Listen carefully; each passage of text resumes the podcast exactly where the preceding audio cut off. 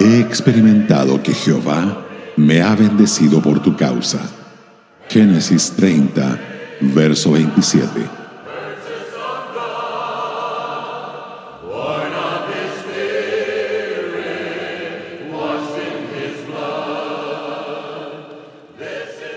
Labán había experimentado que el Señor le había bendecido por causa de Jacob. Resultó ser una buena lección. La experiencia es un gran maestro.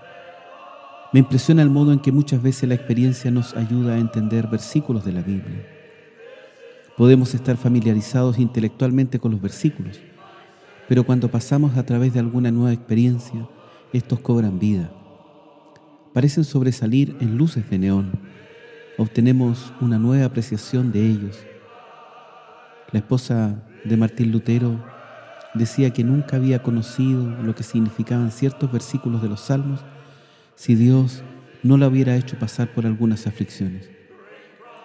Cuando Daniel Smith y su esposa eran misioneros en China, una noche una banda de ladrones hizo un gran orificio a un lado de su casa. Mientras los Smith dormían, los ladrones limpiaron cajones y armarios. Si los misioneros no hubieran dormido tan profundamente, podrían haber sido asesinados.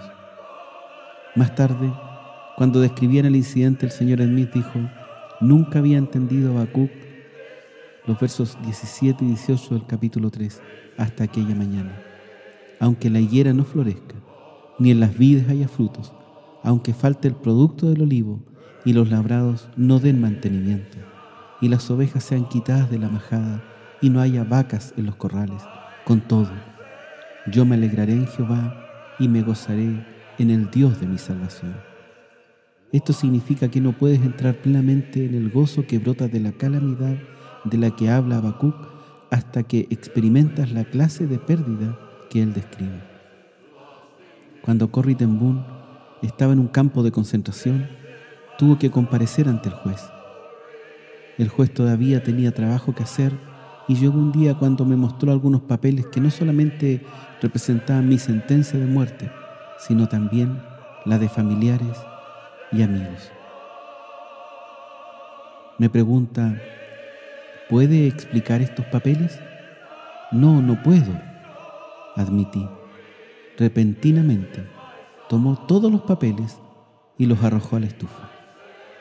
Cuando vi que las llamas destruían aquellos papeles acusativos, supe que había sido guardada por el poder divino y entendí como nunca antes Colosenses capítulo 2, verso 14, que dice, anulando el acta de los decretos que había contra nosotros, que nos era contraria, quitándola de en medio y clavándola en la cruz.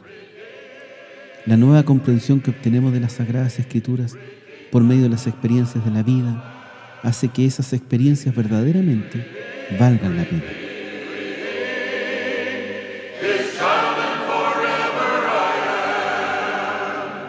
Radio Gracia y Paz, acompañándote cada día.